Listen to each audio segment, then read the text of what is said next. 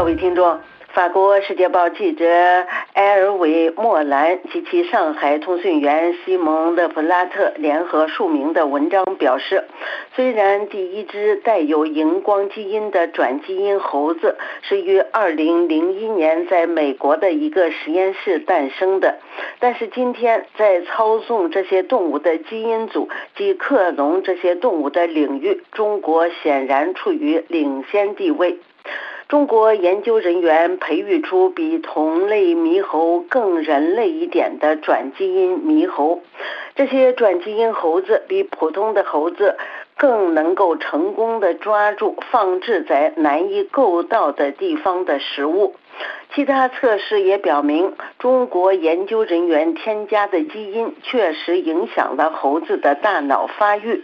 由中国科学院昆明动物研究所素斌教授领导的这项研究，于二零二三年十一月发表在一份中国科学期刊上。现在，该团队进行了第二项研究，是对添加了人类大脑基因的非人类灵长类动物进行研究。和未转基因猕猴相比，转基因猕猴表现出更出色的记忆力。这一惊人的结果引起了一些西方伦理学家的警惕。素兵表示，这些研究让人们更好地了解让人类远离猿类的数百万年的进化过程是什么样子的。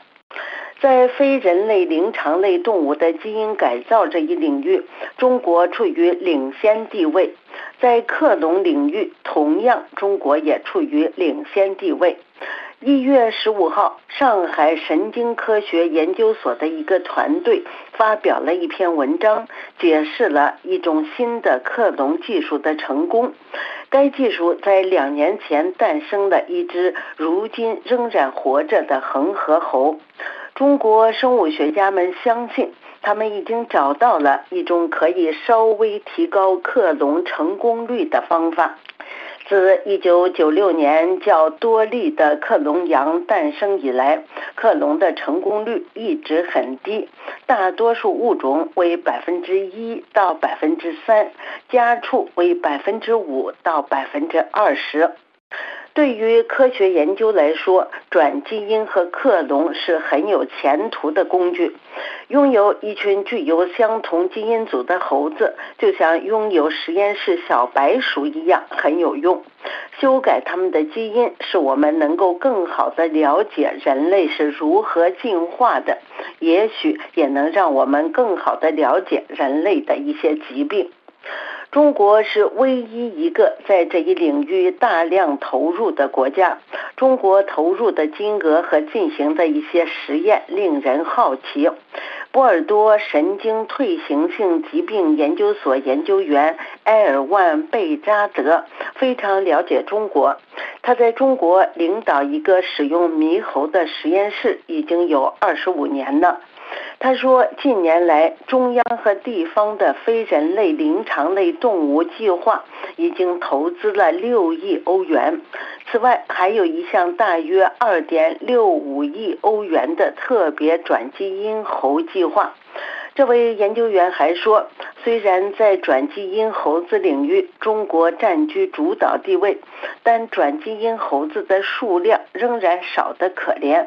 为了建立像人类疾病模型这样的猕猴系，需要的资源是巨大的。所以，日本人选择的是更多产的绒猴。埃尔万贝扎德解释说，绒猴需要的空间少。繁殖速度更快，但是从进化的角度来说，它离我们人类要远得多。埃尔万贝扎德表示，目前中国展示的它在技术上的掌握程度，但知识上的收益还不是很高。不论怎样，获得转基因动物都是非常昂贵的。法国一研究人员说，获得一只原创的转基因动物的成本是一百万欧元。建立稳定的血统需要杂交，大约需要十年的时间。克隆可以节省一点时间，但每只克隆动物的成本是十万欧元，而且成功率不到百分之一。想要从这些灵长类动物的研究中有医药上的收益的话，时间尺度是二十年，甚至是三十年。需要的基础设施和资源只有中国才有。北京在最高政治层面对未来下赌注，但美国或欧洲不会下这种赌注，特别是因为在美国或欧洲，公众舆论反对进行动物研究。各位听众，以上是法国《世界报》摘要节目，本次节目由阿曼婷编播，感谢收听。